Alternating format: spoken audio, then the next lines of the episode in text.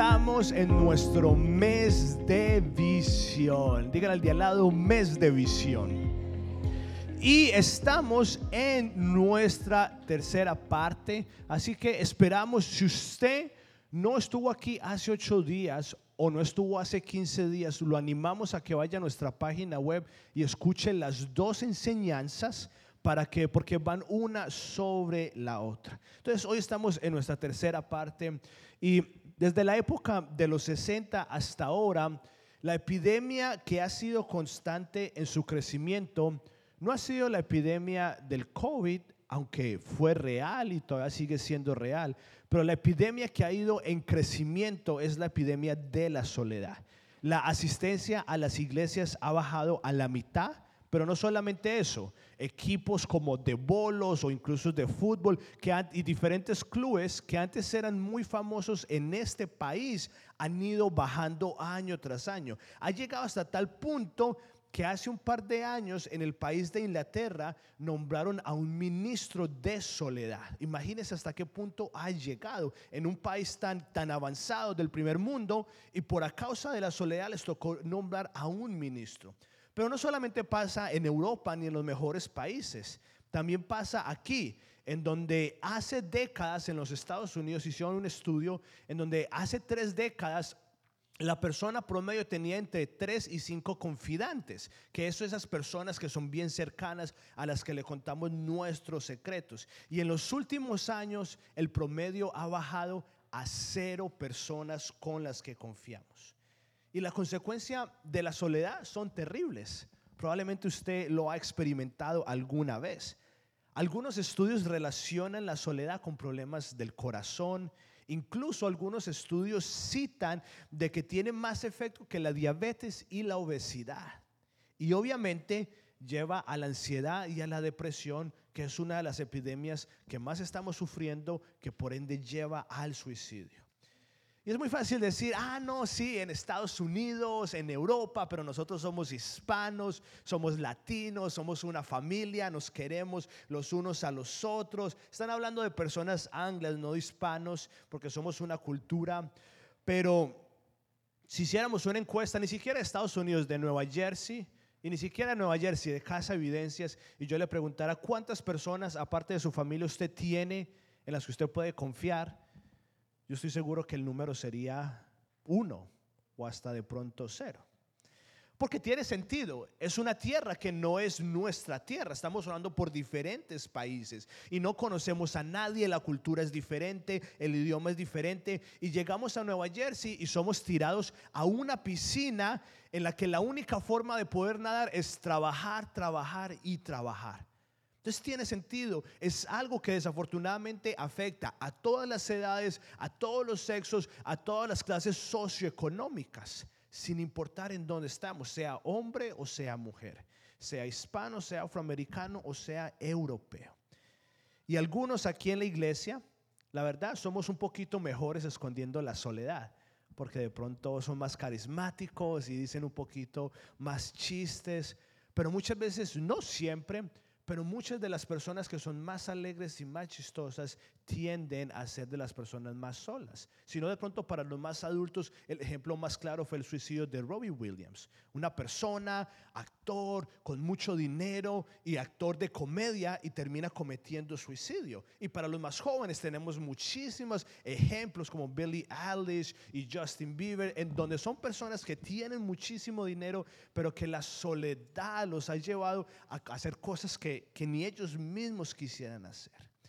Y otros pues no son tan buenos para ocultarlos, como mi esposa, por ejemplo, ya no es muy buena para ocultar. Y algunos acá cuando van entrando en la iglesia, no físicamente, sino que eh, por sus ojos, dice la Biblia que nuestros ojos son las, las ventanas del alma y uno puede ver la soledad, como cada uno de nosotros la estamos experimentando. Independiente si usted lleva aquí un año, diez años, y aparte de eso, estamos en la meca del individualismo. En Estados Unidos y en el área triestatal, en donde todo se trata de mí, de mi propio beneficio, y entonces yo no me junto con nadie, en donde el 100% de las propagandas que vemos se trata de mi satisfacción, se trata de solo mí, yo, yo, yo, yo, yo, yo. Y desde pequeños, también a causa del pecado, me recuerda a mi hija que desde pequeño una de las primeras palabras que dijo es mío. Y aparte de eso, no solamente por nuestra, por nuestra cultura pecaminosa, sino en la cultura que también estamos, que nos enseñan que todo se trata de mí y de mi satisfacción. Y ahora estamos viendo poco a poco las consecuencias del individualismo con la polarización, la ansiedad y depresión que estamos viviendo desde una temprana edad. Esto ya no es algo de adultos, esto es algo de jóvenes adultos, de adolescentes, de preadolescentes e incluso de niños. Ahora, quiero que hagamos un ejercicio. En un par de segundos, piense en uno de los mejores momentos en su vida. Ahí, rápidamente, piense cuál ha sido uno de los mejores momentos en su vida. De pronto fue un cumpleaños, un viaje, un nacimiento. Piense ahí rápidamente cuál ha sido uno de los mejores momentos en su vida. ¿Listo? Ya tenga esa imagen ahí. Ahora quiero que piense en cuál ha sido uno de los momentos más difíciles en su vida. De pronto fue un divorcio o una traición. Piense cuál ha sido uno de los momentos más difíciles de su vida. Eso ya tiene las dos.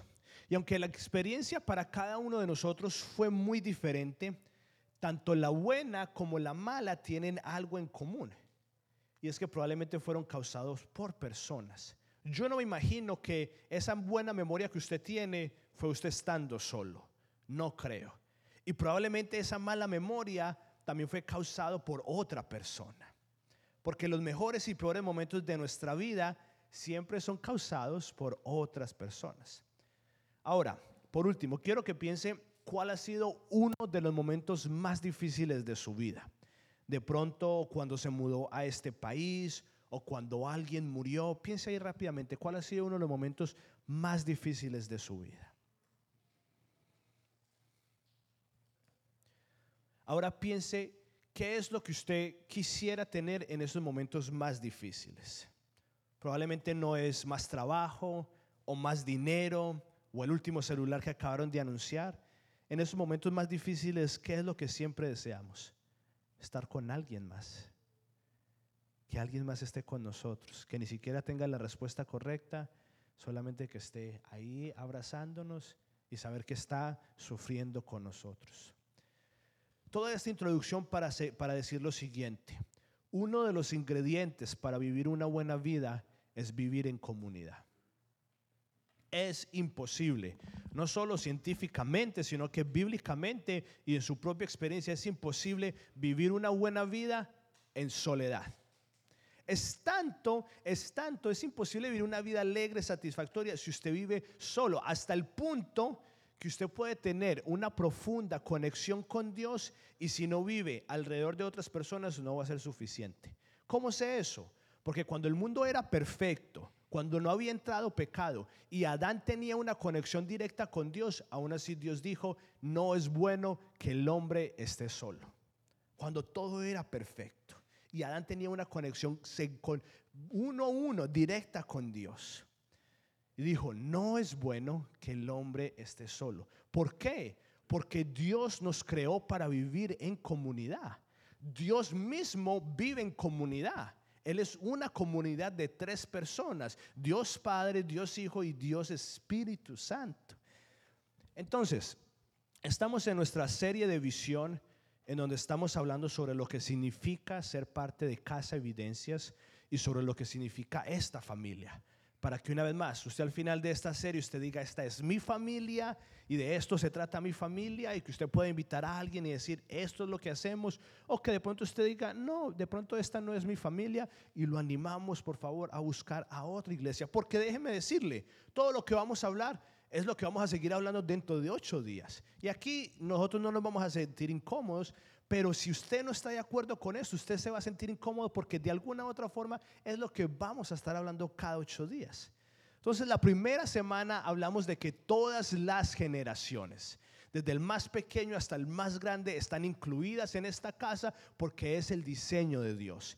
Y hablamos la segunda, la semana pasada que todas las generaciones que practiquen a Jesús. Eso es lo que significa, es la invitación que Jesús nos hace, ven y sígueme, que nos, que nos volvamos sus aprendices. No que solamente pensemos como Jesús pensaba, sino que vivamos como Jesús vivía. Y esta tercera parte es en comunidad. Entonces, todas van una de la otra. Que todas las generaciones practiquen a Jesús en comunidad. Ahora, tenemos que hacer una diferencia muy grande, una diferencia gigante entre lo que es comunidad y lo que es un grupo de amigos. El escritor de las crónicas de Narnia, de pronto usted ha escuchado esta frase, C.S. Lewis, mire lo que dijo de la amistad. Él dijo, la amistad nace en el momento en que un hombre le dice a otro, ¿qué? Tú también pensé que nadie más que yo. Entonces es como que, ay, a usted también le gusta el fútbol, ay, usted también es de Puerto Rico. Así es como empiezan las amistades. Cuando hay algo en común, usted también me, me, hace pensar en uno de mis amigos más cercanos, nos acercamos porque a los dos nos gustaba el café. Y es la mayoría de veces, usted se empieza a acercar a alguien porque tiene algo en común. Entonces, debemos diferenciar que los amigos se basan en gustos. Es algo que no es sumamente profundo. Ellos se basan en gustos. Sumamente sencillo. Ahora, vamos a abrir la Biblia en Mateo 9. No veo bien porque hoy se me quedaron las gafas. Mateo 9. Y vamos a ver qué es lo que Jesús dice con la palabra comunidad. Entonces, muy sencillo, todos entendemos qué es la palabra amigos. Vamos a ver qué es la palabra comunidad. Mateo 9, versículo 9 al 13. Y esto es una historia que está ahí en los evangelios, pero que casi nunca le ponemos cuidado. Pero es sumamente importante esta historia que vamos a leer. Mateo 9, del 9 al 13. Entonces dice, mientras caminaba, Jesús vio a un hombre, Mateo 9, del 9 al 13. Esta no es, es Marcos. Marcos, a ver, vamos a decir si es Marcos. Si no, yo se la narro. Mateo 9, del 9. Ah, ahorita sí. No, no es. Yo se los voy a contar. ¿Ah? Mateo 12, Mateo 12. Mateo 12, es que es para ver cómo que qué tan rápido van a la Biblia. Mateo 12, versículo 46.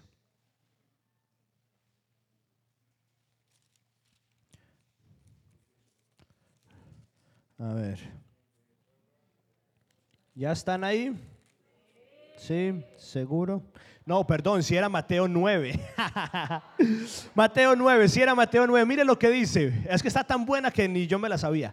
Mateo 9, versículo 9 dice, mientras caminaba Jesús vio a un hombre llamado Mateo sentado en su cabina de cobrador de impuestos. Sígueme y sé mi discípulo, le dijo Jesús. Entonces Mateo se levantó y lo siguió. Más tarde, Mateo invitó a Jesús y a sus discípulos a una cena en su casa junto con muchos cobradores de impuestos y otros pecadores de mala fama. Cuando los fariseos vieron esto, preguntaron a los discípulos, ¿por qué su maestro come con semejante escoria?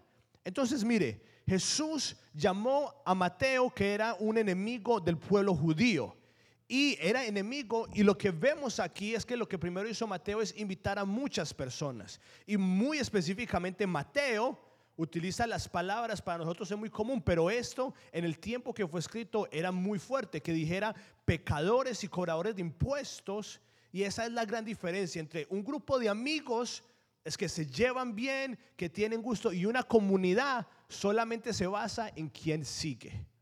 La comunidad solamente tiene algo en común, y es que todos seguimos a Jesús.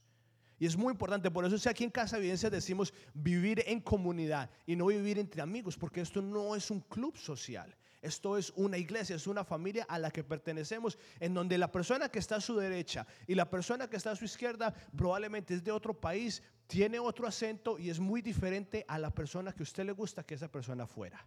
Pero aún así somos una comunidad.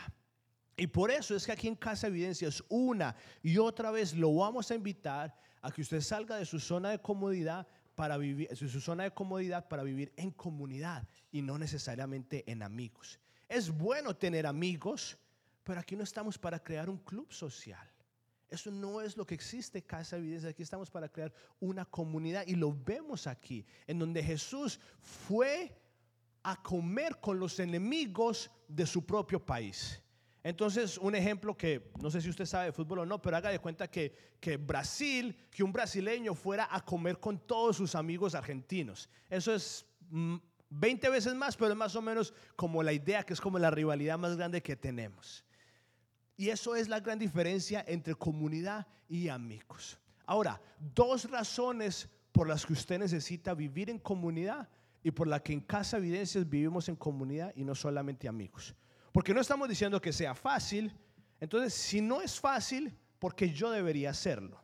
Probablemente la pregunta. Si usted dice, yo prefiero estar con mis amigos, pero aquí me están diciendo que vivamos en comunidad. ¿Por qué? Le voy a dar dos razones. La primera es muy sencilla y es porque Jesús nos manda. Así de sencillo. Ahorita sí, vamos a ir a Marcos. Ya debes saber dónde está, hay un par de páginas a la derecha. Marcos 3. Esta sí es la historia que está un poquito escondida. Marcos 3, del 31 al 35. Eso, que suenen esas hojas volteando. Y dice, Marcos 3, versículo 31. Luego, ¿la qué? La madre y los qué. Esto es muy importante. La madre y los hermanos de Jesús vinieron a verlo. Se quedaron afuera y le mandaron a decir que saliera para hablar con ellos. Había una qué? Una multitud sentada alrededor de Jesús y alguien dijo, tu madre y tus hermanos estarán afuera y te llaman. Ahora, pare ahí. La mamá de Jesús era como, sabemos que era María, pero era como su mamá, una persona sumamente cercana, y los hermanos de Jesús, como cualquier hermano de Jesús. Si a usted lo llama, sobre todo si es su mamá, usted sabe que tiene que ir a correr. Aunque probablemente le hubiera podido haber gritado lo que quería decirle, pues sabe que tiene que ir. Entonces, hasta aquí es algo normal. Jesús estaba alrededor de muchas personas y su mamá y sus hermanos llegaban a buscarlo, entonces es como que, ah, Jesús, Usted es nuestro familiar, venga que lo necesitamos. mire lo que Jesús dice. En el versículo 33 dice, Jesús respondió, ¿quién es mi madre? ¿Quién son mis hermanos? Entonces miró a los que estaban a su alrededor y dijo, miren, estos son mi madre y mis hermanos. Todo el que hace la voluntad de Dios es mi hermano y mi hermana y mi madre. Aquí Jesús no puede ser más directo. Para Jesús es más, es más familia la persona con la que usted sigue a Jesús que la que te vio nacer. Para Jesús es más familia la persona con la que usted sigue a Jesús que con la que le vio nacer. Póngase a pensar en eso. Porque Jesús lo llamó la mamá y después dijo, mi mamá, mi hermano, y volteó a mirar y dijo, estos son mis hermanos. Estos son mis hermanos. Es muy radical. Ahora, su familia, si su familia también sigue a Jesús, pues incluso mejor. Pero Jesús nos presenta una idea súper radical aquí y es la siguiente, que Jesús califica a la familia por la persona a la que sigue y no por la familia en la que nacieron. Eso es lo que Jesús nos está diciendo para Jesús. Es más familia la persona que usted tiene atrás, que probablemente usted no se sabe el nombre, que la persona que lo vio nacer. Jesús mismo fue el ejemplo. Dijo, mi mamá, mi mamá y mis hermanos son los que hacen la voluntad de Dios. Para Jesús es más familia la persona que usted tiene al frente suyo, que de pronto ni siquiera sabe cómo se llama, que su mamá o su papá. Para Jesús es más papá o mamá su facilitador que su propio papá o mamá. Para Jesús es más hermano suyo la persona con la que usted va al grupo de evidencias que su hermano de sangre. Para Jesús es más sobrino o más tío el niño o adolescente que va con su hijo a evidencias kids o preteens o teens que el sobrino o tío de carne. Y si esto le incomoda, solamente recuerde que yo soy el mensajero.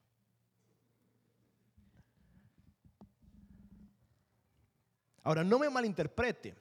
Jesús no quiere que usted menosprecie a su familia de sangre, sino que Él quiere que usted eleve a su familia de la fe.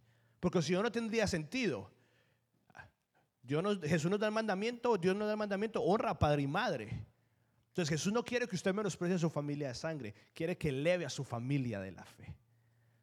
Entonces, primera razón por la que debemos de vivir en comunidad es porque Jesús nos manda. Y segunda razón es porque nos va a ayudar a crecer. Déjeme hacer una pregunta. ¿Cuándo fue la última vez que un amigo a usted le dijo algo que usted necesitaba mejorar? Probablemente nunca, porque como tenemos cosas en común, siempre vemos lo bueno. ¿Cuándo fue la última vez que usted le dijo a un amigo, hey, tienes un moco en la nariz? ¿Cuándo fue la última vez que usted le dijo, hey, le hablaste mal a tu esposa? Los amigos, la realidad es que no hacemos eso porque tenemos todos en común. No hacemos eso. Y no solo es eso, sino que es en base a gustos, entonces probablemente a usted le gusta lo mismo que la otra persona, entonces no lo fuerza a crecer.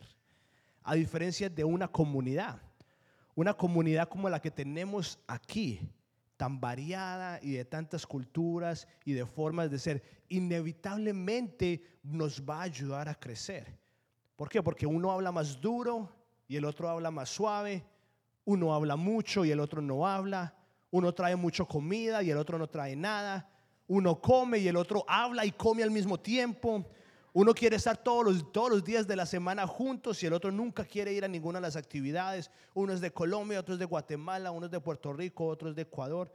Usted solamente necesita ir al grupo de evidencias una sola vez para darse cuenta que esta iglesia está llena de personas que son muy perfectas porque no se parecen a mí, porque no se parecen a usted. Y si a usted le cae bien todo el mundo y no le encuentra nada malo a nadie, entonces déjeme decirle que usted es esa persona para los demás. Pero es la realidad. Jesús nos manda a vivir en comunidad porque sabe que nos conviene. Él sabe que nos conviene a vivir en comunidad. La primera semana hablamos de que todos nos estamos convirtiendo en alguien. Somos seres dinámicos y todos los días estamos convirtiéndonos en una mejor persona, ojalá una mejor versión de usted mismo. Desafortunadamente la mayoría de los que están aquí se están dejando llevar y formar por la cultura y por lo que la cultura dice y lo que el mundo dice y no por Jesús. Y Jesús quiere que usted florezca y alcance su mayor potencial como persona. Es lo que Él quiere. Y Él sabe que la única forma en la que usted va a lograr eso es viviendo en comunidad. Él quiere que usted florezca con sus dones y talentos. Y por eso nos invita a vivir en comunidad. Porque Él sabe que la única forma que usted llegue a florecer como Dios lo creó, es si usted vive en comunidad. Si no, es imposible. Y por eso es que el matrimonio es uno de los mejores ejemplos. Porque el matrimonio es, es un pacto. Estaba pensando en si compartir esto o no, pero creo que es el mejor ejemplo. El miércoles pasado estábamos con los facilitadores y nos preguntaron que cómo estaban y todos empezamos a compartir lo difícil que nos estaba pasando y lo que Keren y yo compartimos, estábamos pasando por algo que nunca habíamos pasado. Sí habíamos peleado, porque obviamente peleamos como esposos muchas veces, pero pasado de un día al otro. Pero lo que estábamos pasando es que llevábamos, espero, llevábamos peleando un mes, pero por la misma cosa, por lo mismo, por lo mismo. No le voy a decir de qué es, no sea chismoso. Ese no es el punto. Inicialmente, cuando usted tiene una pelea, ya sea con su esposo, con su esposa, con su hijo, con su hija, con un familiar, con un amigo, por lo general usted primero dice, es culpa de él. Y al inicio yo decía, es culpa de mi esposa. Ella tiene que cambiar. Pero como es un matrimonio, y esto es el poder del matrimonio, pues yo no tenía opción, yo tenía que quedarme ahí. Yo no puedo divorciarme. Y fue, pasaron tres semanas y media en la que seguíamos en lo mismo y yo seguía pensando que era ella hasta que el miércoles pasado estábamos aquí en la iglesia. Después de un mes de estar viviendo en comunidad con una persona que es totalmente diferente a mí, me empecé a dar cuenta, claro, ella tiene algo malo en esta discusión, pero me empecé a dar cuenta que, que el primero que tenía que cambiar era yo y que lo que estaba pasando es que estaba saliendo lo que en realidad era yo. Algo sumamente feo que yo no lo había querido ver y que no había sido expuesto antes. Pero solamente pudo haber sido expuesto porque yo permanecí. La mayoría de nosotros cuando tenemos un conflicto es la razón por la que muchos no, ya no le hablan a su papá o a su mamá o a su hermano o a un amigo. Hubo un conflicto y nos, vamos. Pero ahí es porque la primera comunidad es la familia, es tan importante. Porque en teoría no hay opción para dónde irse. Y cuando usted permanece, entonces, ¿qué es lo que pasa? Lo más feo de usted empieza a salir. Inicialmente decimos, es culpa de él, es culpa de ella, es culpa de los que van al grupo de evidencias. Pero si usted permanece y mantiene ahí, usted se empieza a dar cuenta que, uy, es algo feo mío. Y el poder del matrimonio es que es un pacto en el que usted no puede romper. Entonces ya usted está ahí y usted sigue y sigue. Y usted empieza creyendo que la otra persona está mal y puede que lo esté, pero obviamente usted dice, yo no puedo estar mal. Pero como usted está en un pacto y usted no se sale, sino que continúa, llega un momento muy sutil y muy difícil y muy terrible, pero igual de hermoso en el que pasa esto. Y dice,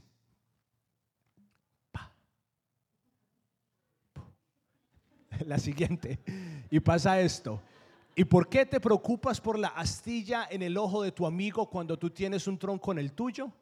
¿Cómo puedes pensar decirle a tu amigo, déjame ayudarte a sacar la astilla de tu ojo cuando tú no puedes ver más allá del tronco que está en tu propio ojo? Hipócrita, primero quita el tronco de tu ojo, después verás lo suficientemente bien para ocuparte de la astilla en el ojo de tu amigo. No lo entendemos, pero Jesús muchas veces es muy sarcástico.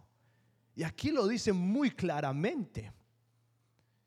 Y eso es lo que pasa. Llega un momento sutil y hermoso cuando vivimos en comunidad que empezamos a crecer.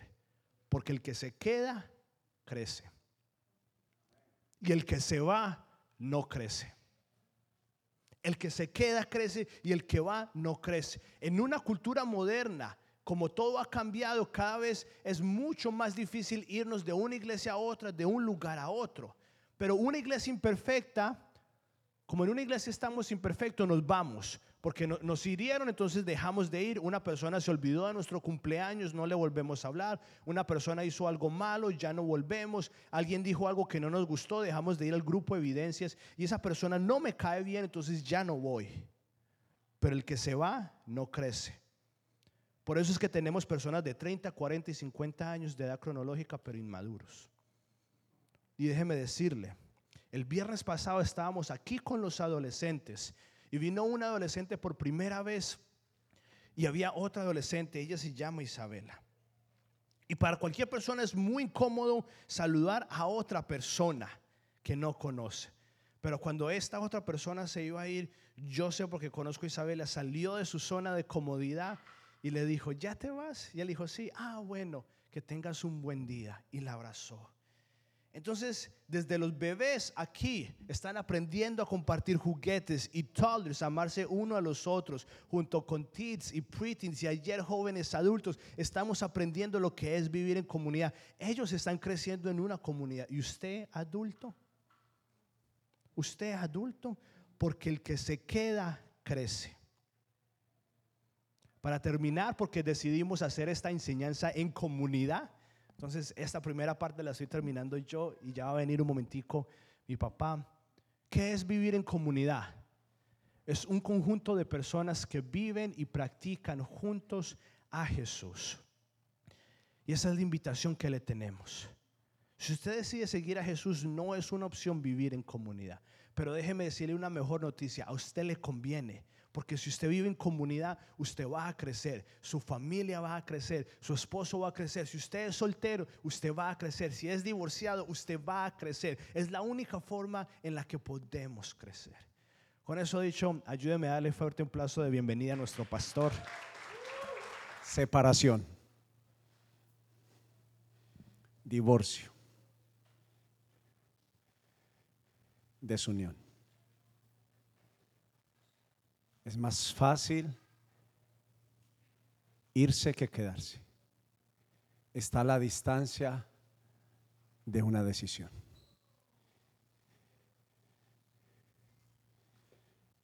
Una de las palabras que a mí me, de las cosas que me es más difícil hablar, que debería ser de las más fácil de hablar, son las cosas que son bonitas. Y le voy a explicar por qué. Como es el amor, como puede ser la palabra unidad. ¿Sabe por qué a mí, estoy hablando por, por Alex, en primera persona? Porque la interpretación de esas palabras no necesariamente son con la interpretación del mensajero. Y es más fácil hablar de lo que no es que de lo que sí es. Recordamos más fácil los momentos difíciles de dificultad de nuestra vida que los momentos buenos. Y algo que es muy difícil es permanecer unidos y estar de acuerdo. Algo que en esta iglesia y pasa en la mayoría de las iglesias dicen que el promedio aproximadamente el promedio de las personas que se quedan, que visitan una iglesia y se quedan, es el 10%. Solo el 10% se queda. Y eso que en esta casa hemos sido una casa de promedios altos. Pero ¿sabe por qué me cuesta hablar de algo como la unidad? Porque a veces nos falta ser tan honestos de podernos decir, y las formas siempre serán importantes. Pero entre más honesto uno sea, más demuestra amor y unidad. Entre más claro soy, cuando tengo decisión de ser claro, me da la oportunidad de demostrar amor. A veces no sabemos la razón por lo que estamos diferenciados. Y lo más honesto para hacer esto como casa es poder tener conversaciones inclusive incómodas. Lo que está mal son las formas y a lo que le tenemos miedo es a las formas. Pero lo que hoy estamos ayudándote como comunidad te va a servir inclusive no solamente para con tu familia, te va a servir en uno de los lugares más difíciles que es donde pasamos más tiempo y es en nuestro trabajo. Pero dice la Biblia, andarán dos juntos si no estuvieren de acuerdo. ¿Cómo hacemos para caminar como comunidad si no nos ponemos de acuerdo? ¿Cómo puede tener esperanza un matrimonio si no nos ponemos de acuerdo? ¿A cuál de los dos va a escuchar Dios si no nos ponemos de acuerdo? Hay oraciones que no han sido contestadas porque no nos hemos puesto de acuerdo. La Biblia dice que no, no, nos unamos a un yugo desigual. Y el yugo es ese instrumento que está sobre los animales que aran. Y si hay uno más bajo que el otro, el yugo queda cojo. Unidad y el valor de estar de acuerdo. Y siempre me gusta ir al diccionario para poder sustentar lo que significa ser comunidad, no perfecta, tan diferente. Pero el diccionario habla sobre la unidad y es juntar dos o más cosas para formar un todo. Impresionante. Para formar un propósito se necesita unirse.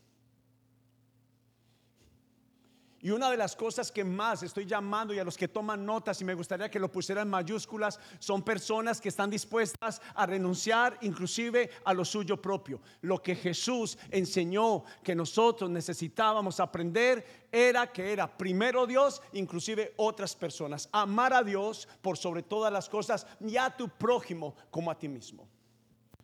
Entonces vamos en contravía y estamos en desacuerdo cuando esto, el diseño del creador está diciendo deben ponerse de acuerdo. Dice poner en relación o hacer que dos cosas que estaban lejanas se acerquen.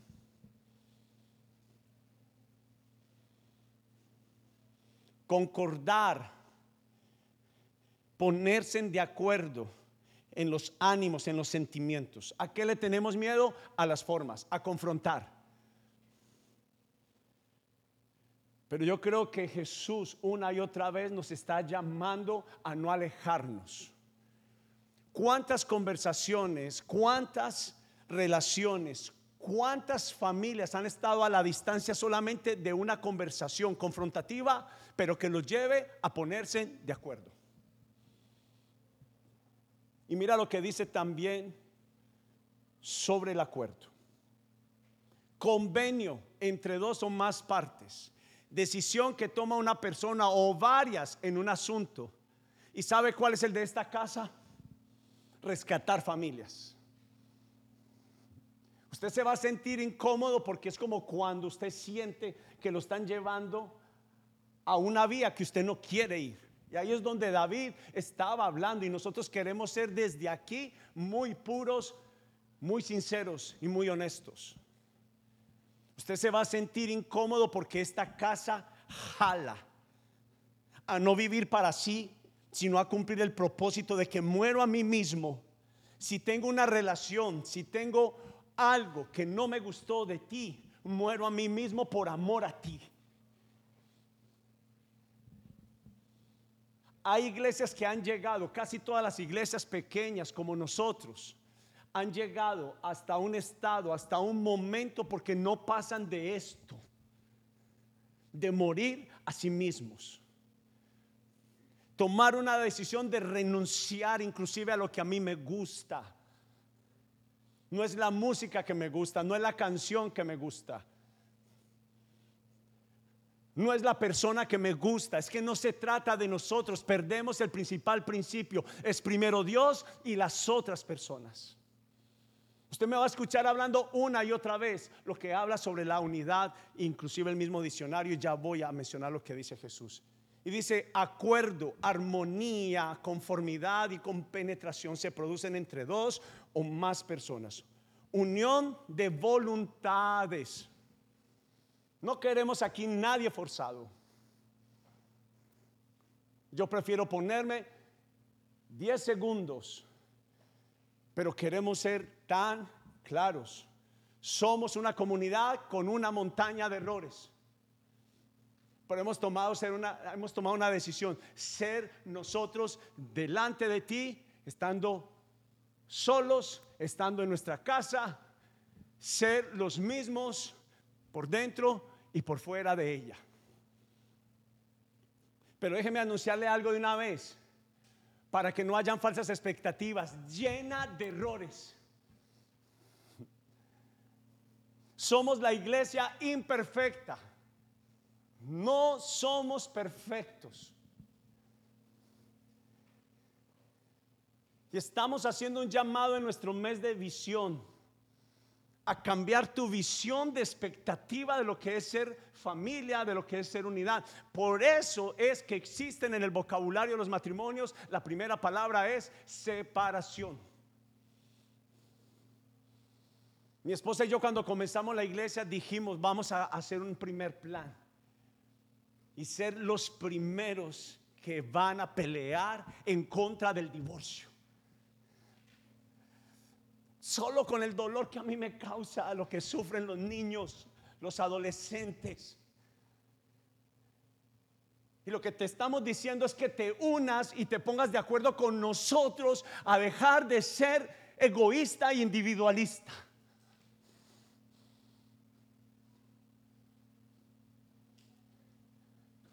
Porque cuando uno pone el servicio, su vida, se pone de acuerdo, se une y no es una recompensa para mí. ¿A cuántas cosas he tenido que renunciar por ti? He renunciado al dinero. He renunciado a gustos. ¿Y saben para qué? Si siento que algo que yo puedo hacer te va a hacer daño y me he equivocado, te pido perdón, me devuelvo y dejo de hacer algo de obtener algo para que tú no te pierdas. Y es la característica de una casa que me ama no por lo que hago, sino por quien yo soy. Pero la esencia es, lo hemos mencionado una y otra vez, siendo una parte evidente. Y esta este mensaje o esta enseñanza o este mes de visión, sabes bien que te ayuda inclusive para tu matrimonio, para la relación con tus hijos. Y nosotros estamos diciendo, quiero simplemente que escriba el siguiente versículo.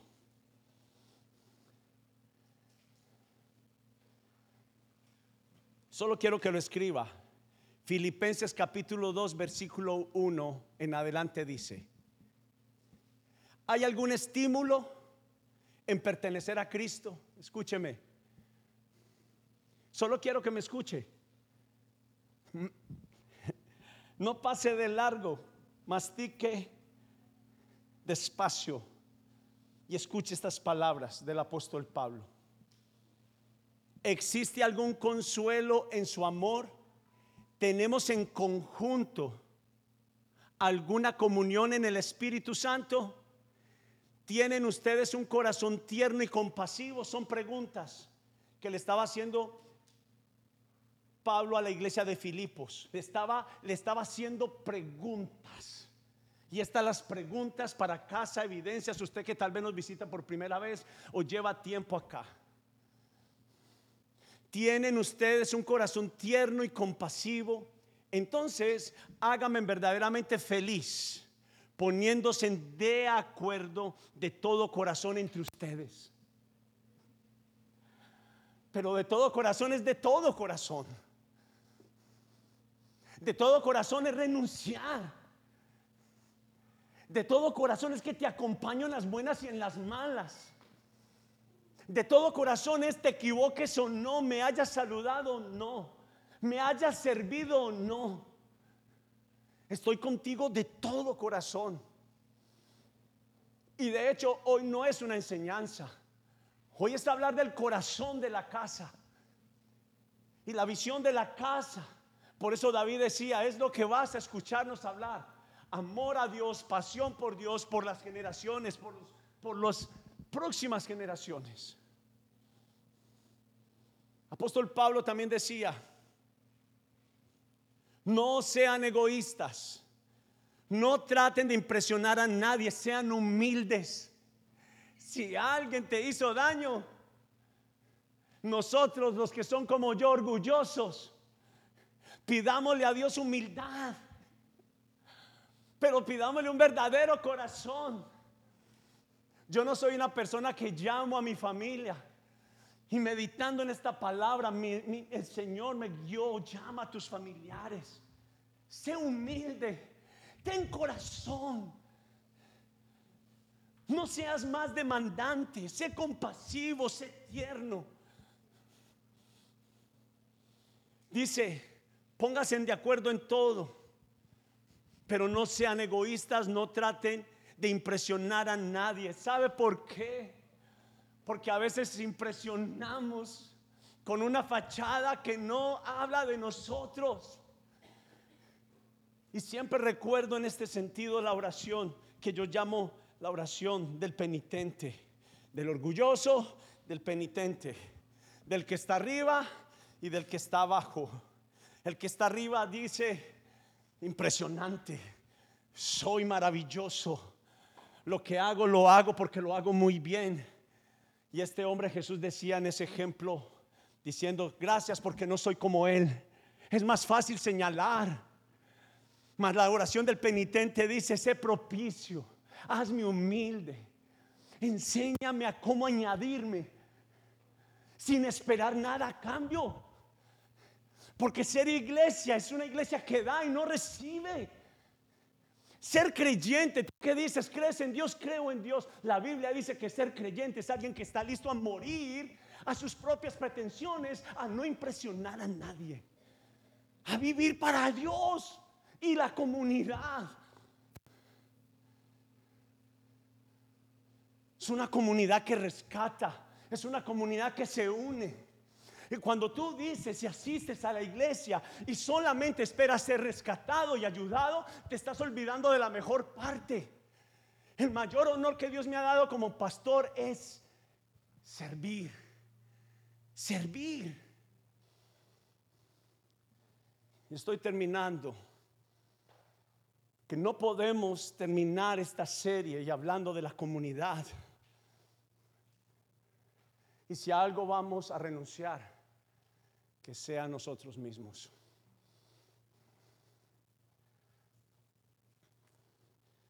Dice, no se preocupen solo de sus propios intereses, sino también preocúpense por los demás. Tengan la misma actitud que tuvo Cristo. Aló. Usted que dice, yo soy cristiano, yo soy creyente, mi familia, vamos a la iglesia. Eso no te representa nada. Nada. A mí no me representa eso. Y vivo en continua examinación porque estoy diciendo, Señor, tengo más vida en un mundo secular que en una vida aquí dentro de la iglesia.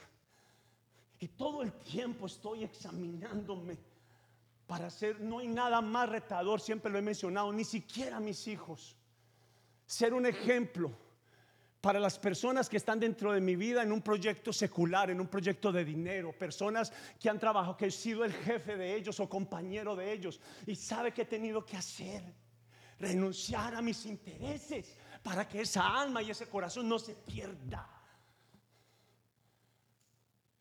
Pero indudablemente te voy a fallar. No podemos tener un traje de Superman. Tenemos que ser una iglesia nosotros. Una iglesia que representa a Jesús. Pero Él dijo, sean como Jesús, tengan la actitud que estaba en Jesús, que aunque era Dios, no se consideró ser igual a Dios. Fuera algo en lo cual Él se pudiera aferrar. Pero Él se soltó. Para poder agarrar algo hay que soltar. Pero si usted tiene aferrada su vida, su corazón, sus finanzas, su tiempo, porque usted no ha podido entender el mensaje, un grupo de evidencia no se trata de usted, se trata de lo que usted puede ayudar a otros. Un grupo de evidencia se trata de que tú puedes estar no solo para ver qué te dan, sino mayormente a ver cómo puedo ayudar. ¿Qué hay? ¿Quién tiene necesidad? Buscadores de necesidades, no de tesoros, de necesidades. Eso es ser iglesia. Entonces él dijo, miren el mejor ejemplo, Jesús. No hay un mayor ejemplo. Y esto ni siquiera lo debería mencionar, pero como Dios lo menciona, yo lo voy a hacer. El que es fiel en lo pequeño, Dios lo pondrá en mucho. ¿Qué es lo pequeño? ¿Qué es? Hágase la pregunta, perdonar al que murió. Aló.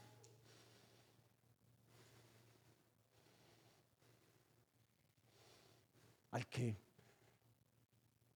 tenía una expectativa, es el pastor superpoderoso. Algo que a mí me deja tranquilo, te garantizo, soy un hombre orgulloso me enojo, grito, peleo, pero trato de agradar a Dios en toda mi vida. Porque mi Cristo, quien me llamó, me dijo, vas a tener que renunciar a dineros, a negocios. Si tú dejas que yo lo haga, yo me encargaré de tus necesidades. ¿Sabe por qué? Porque yo entiendo lo que dice la Biblia.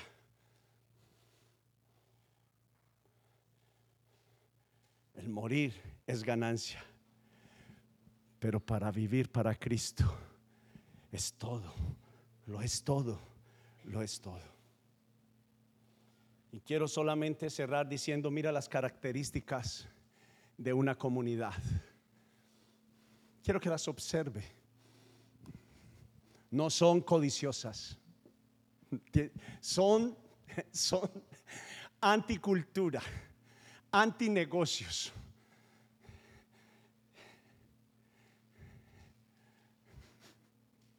Anti-individualismo. Miren,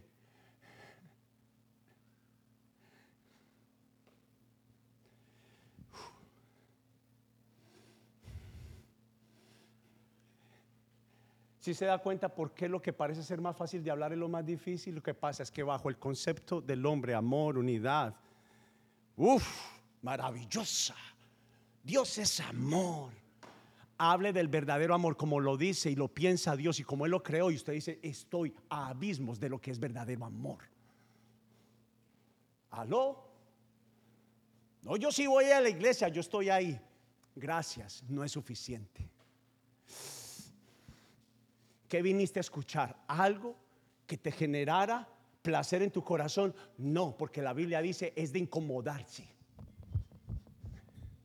Orar cuando no quieres orar por alguien. Visitar a alguien cuando estás cansado. ¿Me, me entiende? Asistir cuando usted siente que estuvo, ver a alguien que sabes que habló mal de ti y aún le pides amor a Cristo para amar a esa persona y el Espíritu Santo hace que la ames. Eso es. Por eso yo me cuido de ser facilista. Estornudar, Dios te bendiga. Por Dios, hemos bajado a un estornudo la palabra bendiciones, el mundo, la presencia de Dios el favor de Dios. cuando yo te digo, decido decirte, Dios te bendiga, bendiciones, estoy pensando en todo lo que representa a Dios para tu vida. Por eso es que cuando estoy hablando de unidad y estamos hablando de la comunidad, y pienso en esto, apoyo constante.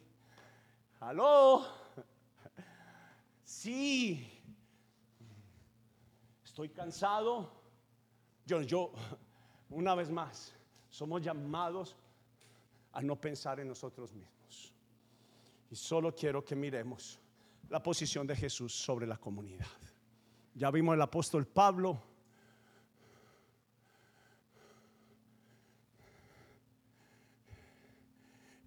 Estas fueron las palabras de Jesús, sabiendo lo que iba a pasar. Uno lo iba a negar, el otro lo iba a entregar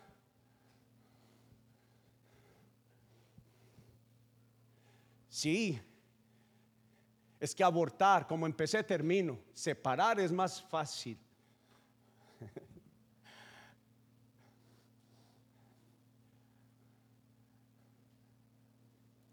Pero estamos acá diciendo lo que Jesús dijo. Yo los he amado a ustedes tanto como el Padre me ha amado.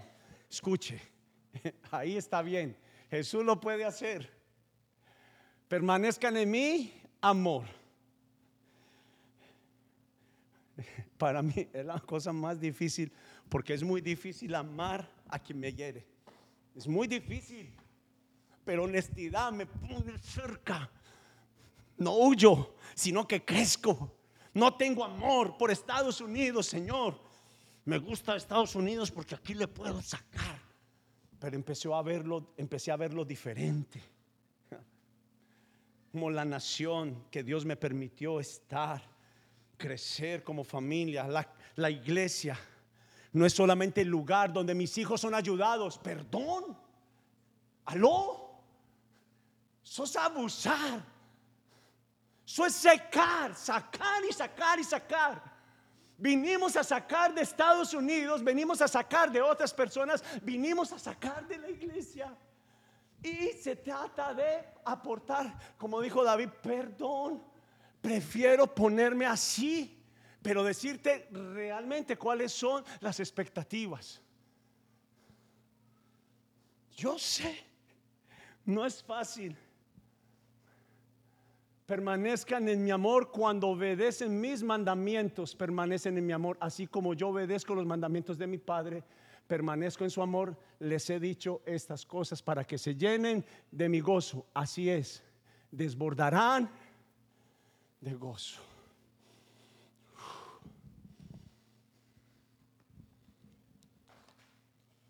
Quiero que cierre lo que tiene en sus manos, por favor. Y regáleme estos últimos dos minutos. ¿Listo? ¿Ya cerró? Alguien me preguntaba, hace mucho tiempo me preguntó, ¿podría alguien perdonar el asesinato de su hijo, de su hija? ¿Podría?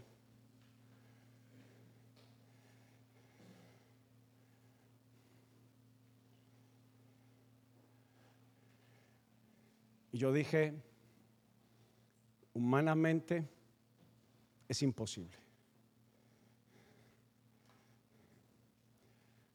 Pero con el Espíritu Santo y con el enfoque claro, ya después de casi llegando a 50 años, uno no ve igual.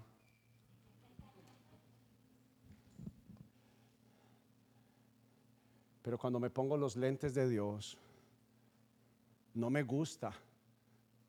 Cuando yo voy a la palabra de Dios, según la palabra de Dios, que es orgullo, yo digo, orgulloso, soy orgulloso.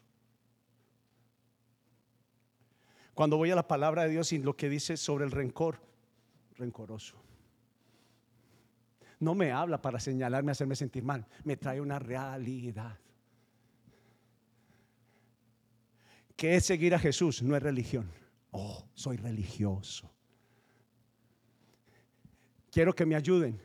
La respuesta está en que yo ayude primero a otros. La Biblia me da claridad de las expectativas de Dios. Es posible que haya mensajes que yo hable aquí que no te gusten, pero al menos sabes qué. Y hay conversaciones conmigo que tal vez no te van a gustar. Y tal vez te vas a encontrar posiciones que tenemos en la casa que no te van a gustar. Pero al menos te pedimos, danos la oportunidad de demostrarte por qué y para qué. No te vayas, no renuncies, no te separes, no renuncies a la comunidad.